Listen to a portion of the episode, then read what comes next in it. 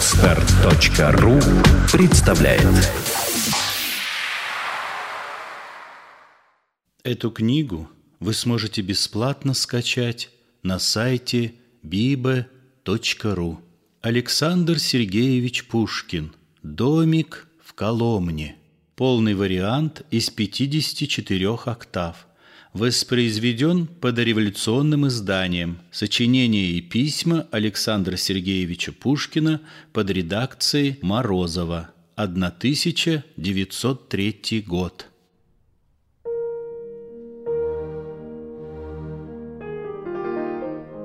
То мужчина, то женщина.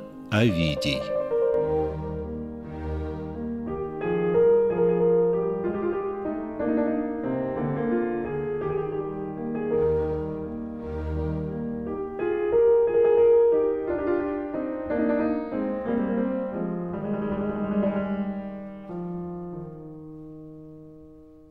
Четырестопный ямб мне надоел.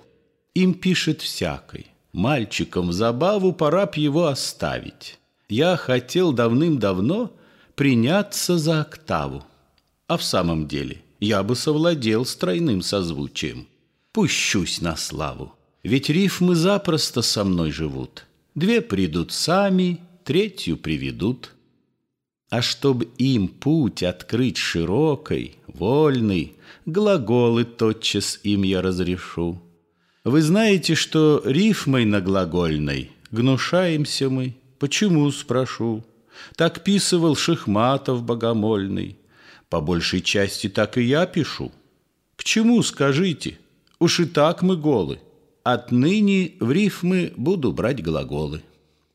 Не стану их надменно браковать, Как рекрутов, добившихся увечья, Или как коней за их плохую стать а подбирать союзы до наречия, из мелкой сволочи вербуя рать. Мне рифмы нужны, все готов сберечь я, хоть весь словарь, что слог, то и солдат. Все годны в строй, у нас ведь не парад, у нас война. Красавцы молодые, вы хрипуны, но хрип ваш приумолк. Знавали ли вы походы боевые, Видали ли в Персии шерванский полк? Уж люди, мелочь, старички кривые, А в деле всяк из них, что в стаде волк. Все с ревом так и лезут в бой кровавый. Шерванский полк могу сравнить с октавой. Поэты юга, вымыслов отцы, Каких чудес с октавой не творили. Но мы, ленивцы, робкие певцы, На мелочах мы рифму заморили. Могучие нам чужды образцы. Мы новых стран себе не покорили, И наших дней изнеженный поэт Чуть смыслит свой уравнивать куплет.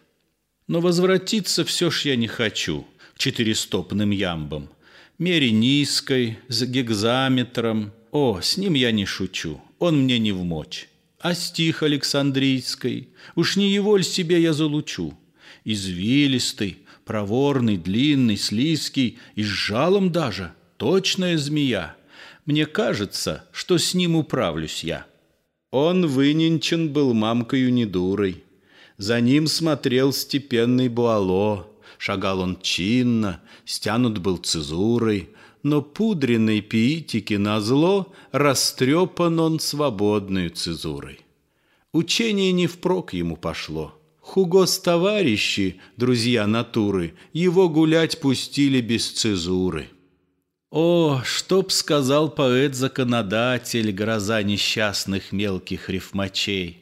И ты, Росин, бессмертный подражатель, Певец влюбленных женщин и царей. И ты, Вольтер, философ и ругатель, И ты, Делиль, парнасский муравей. Что бы вы сказали сей соблазн увидя? Наш век обидел вас, ваш стих обидя. У нас его недавно стали знать. Кто первый, можете у телеграфа спросить И хорошенько все узнать. Он годен, говорят, для эпиграфа, да можно им порой украшать гробницы или мрамор кинотафа. До наших мод, благодаря судьбе, мне дела нет. Беру его себе. Ну, женские и мужеские слоги, благословясь, попробуем.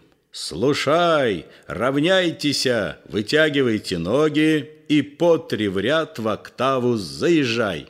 Не бойтесь, мы не будем слишком строги. Держись вольней и только не плашай.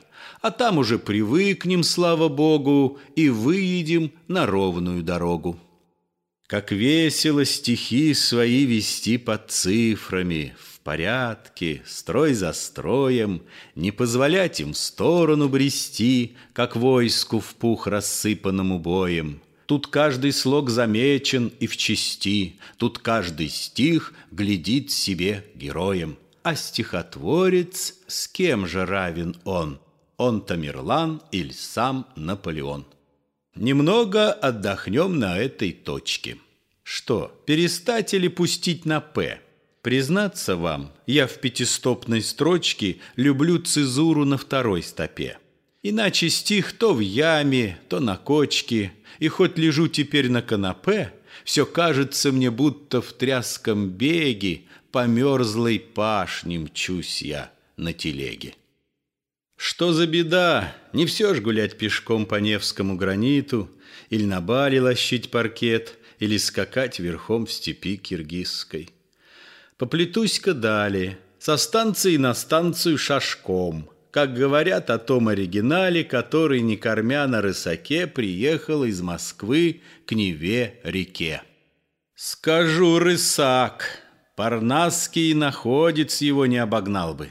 Но Пегас стар, зуб уж нет, Им вырытый колодец иссох, Порос крапивою Парнас. В отставке Феб живет, А хороводец старушек Мус Уж не прельщает нас. И табор свой с классических вершинок Перенесли мы на толкучий рынок, И там себе мы возимся в грязи, Торгуемся, бронимся так, Что любо, кто в одиночку, Кто с другим связи, Кто просто врет, кто врет еще сугубо. Но муза никому здесь не грози, Не то тебя прижмут довольно грубо и вместо лесной общей похвалы поставят в угол северной пчелы.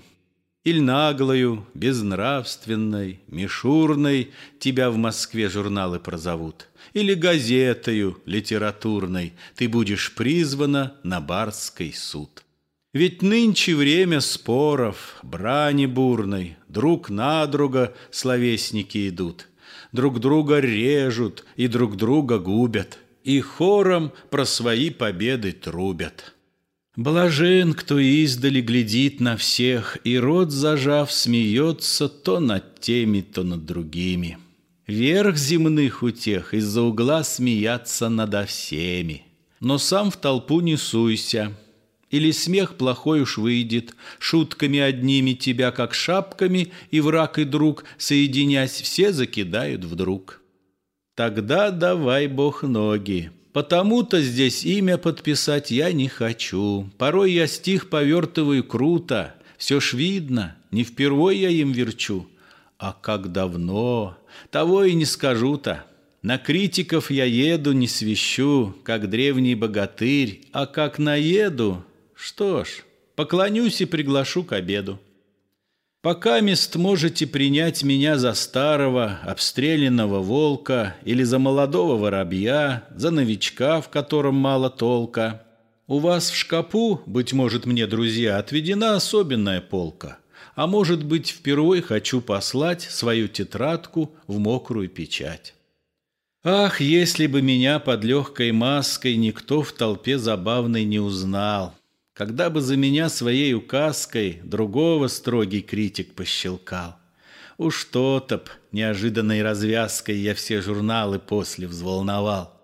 Но полно, будет ли такой мне праздник? Нас мало, не укроется проказник.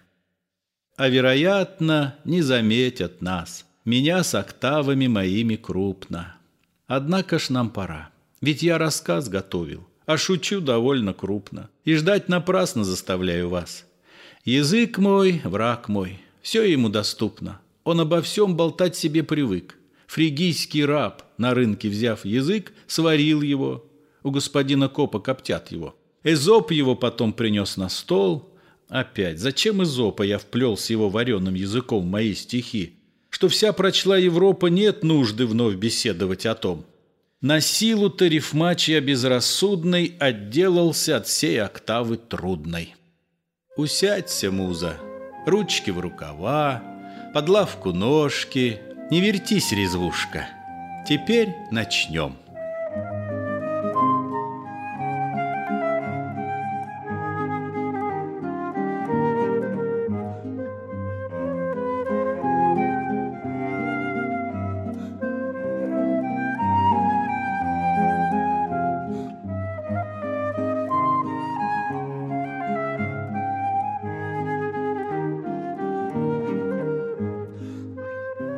Жила-была вдова, тому лет восемь, бедная старушка с одною дочерью.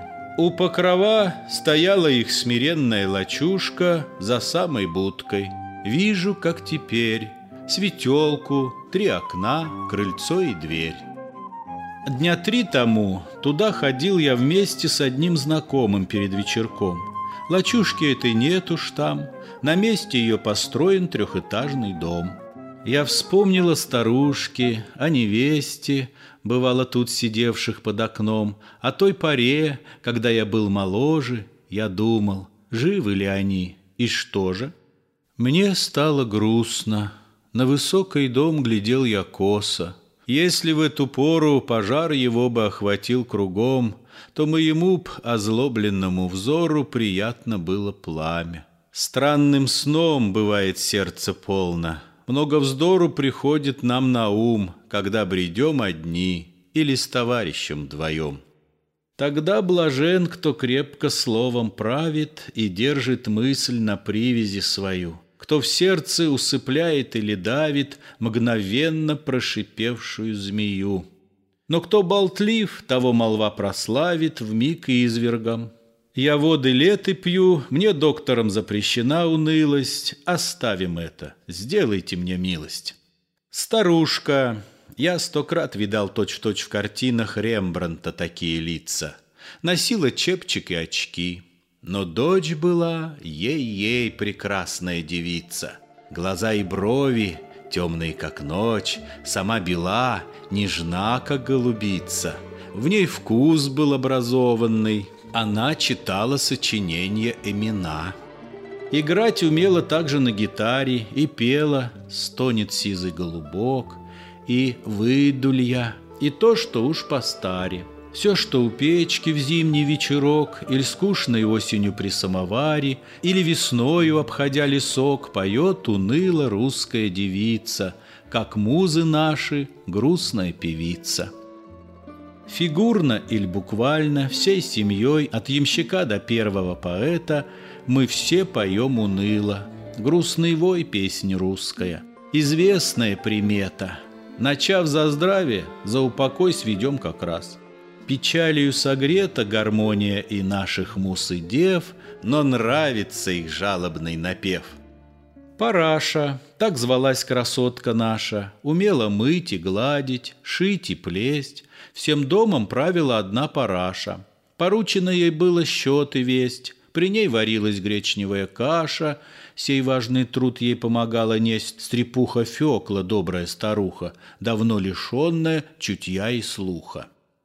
Старушка-мать бывала под окном сидела, днем она чулок вязала, а вечером за маленьким столом раскладывала карты и гадала. Дочь, между тем, весь обегала дом, то у окна, то на дворе мелькала, и кто бы ни проехал или не шел, всех успевала видеть. Зоркой пол. Зимою ставни закрывались рано, но летом до ночи растворено все было в доме. Бледная Диана глядела долго девушке в окно. Без этого ни одного романа не обойдется, так заведено. Бывало, мать давным-давно храпела, а дочка на луну еще смотрела и слушала мяуканье котов по чердакам. Свиданий знак нескромный. До стражи дальний крик, до бой часов и только. Ночь над мирную коломной тиха отменно. Редко из домов мелькнут две тени, Сердце девы томной ей слышать было можно, Как оно в упругое толкалось полотно. По воскресеньям, летом и зимою Вдова ходила с ней к покрову И становилась перед толпою, укрылась налево. Я живу теперь не там, но верною мечтою люблю летать, заснувши наяву, в Коломну, к покрову, и в воскресенье там слушать русское богослужение.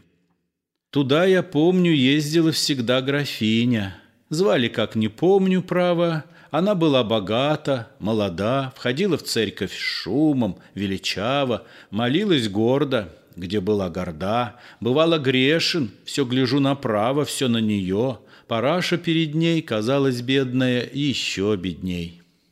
Порой графиня на нее небрежно бросала важный взор свой – но она молилась Богу тихо и прилежно и не казалась им развлечена. Смиренье в ней изображалось нежно, графиня же была погружена в самой себе, в волшебстве моды новой, в своей красе надменной и суровой.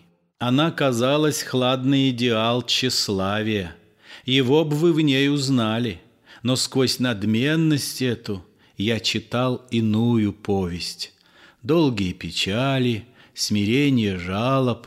В них-то я вникал, в невольный взор они-то привлекали. Но это знать графиня не могла. И верно, список жертв меня внесла. Она страдала, хоть была прекрасна и молода, Хоть жизнь ее текла в роскошной неге, Хоть была подвластна фортуна ей, Хоть мода ей несла свой фимиам, Она была несчастна. Блажение сто крат ее была, читатель, новая знакомка ваша, простая, добрая моя параша. Коса змеей на гребне роговом, Из-за ушей змеёю кудри русы, Косыночка крест-накрест или узлом, На тонкой шее восковые бусы, Наряд простой. Но пред ее окном все ж ездили гвардейцы-черноусы — и девушка прельщать умела их без помощи нарядов дорогих. Меж ними кто ее был сердцу ближе, или равно для всех она была душою холодна, увидим ниже.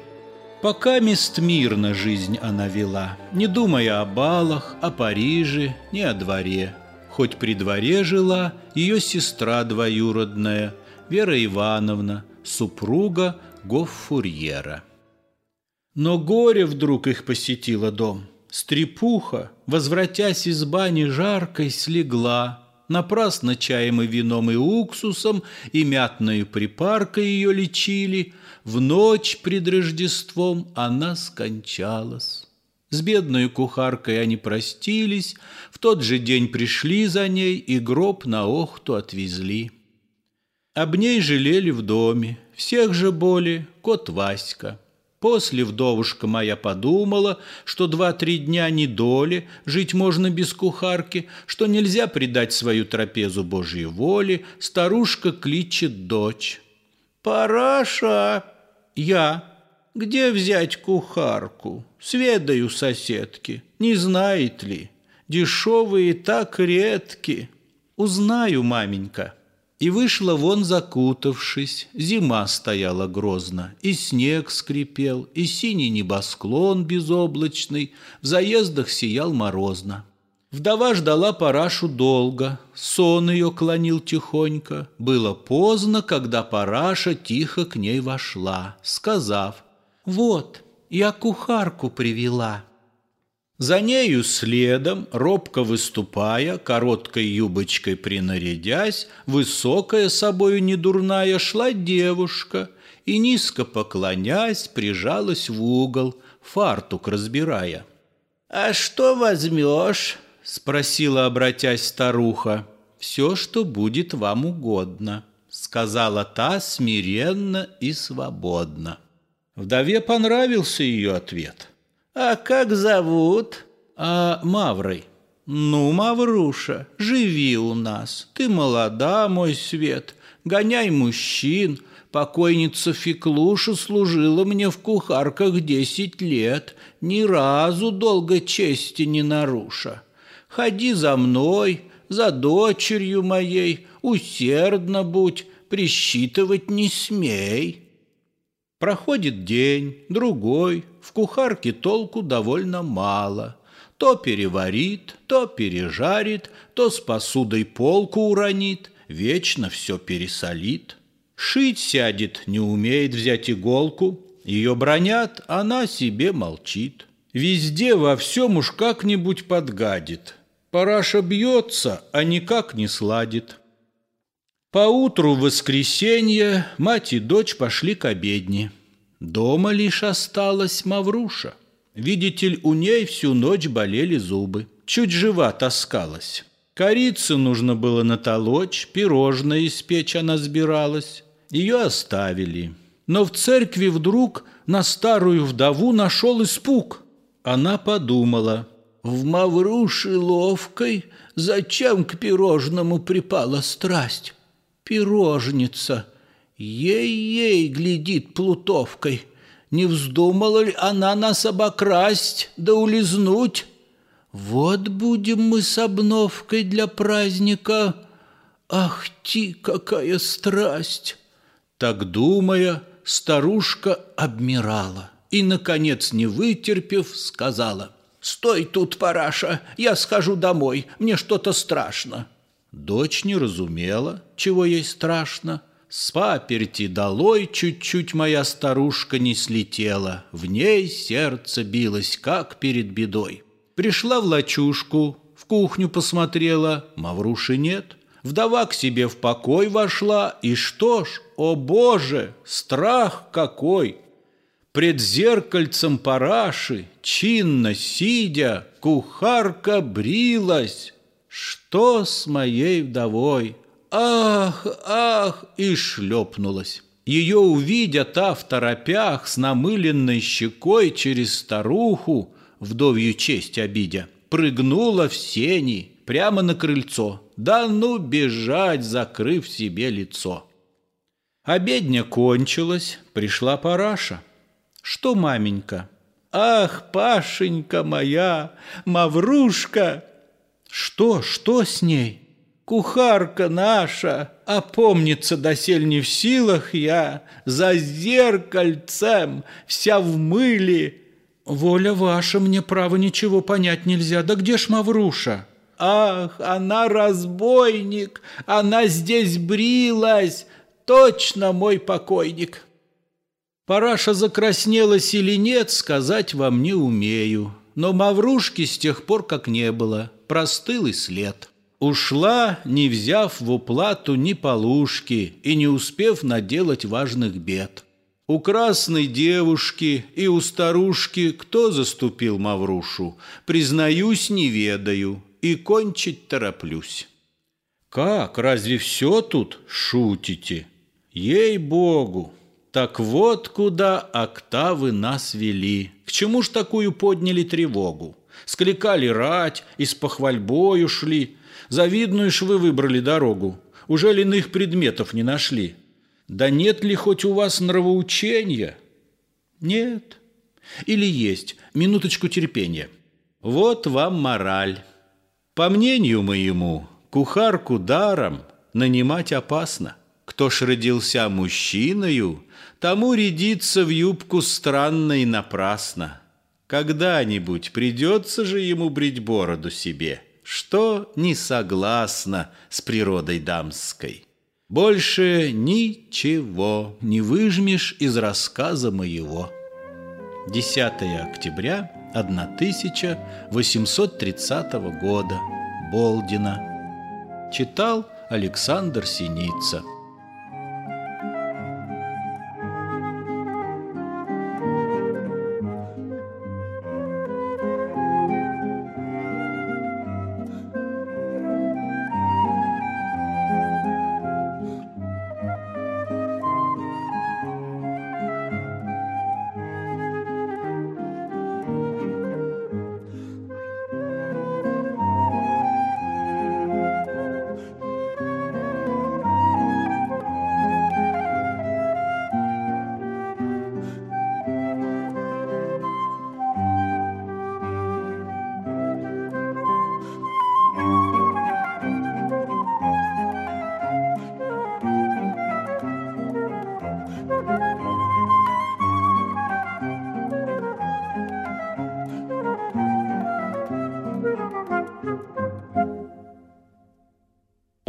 Скачать другие выпуски подкаста вы можете на podster.ru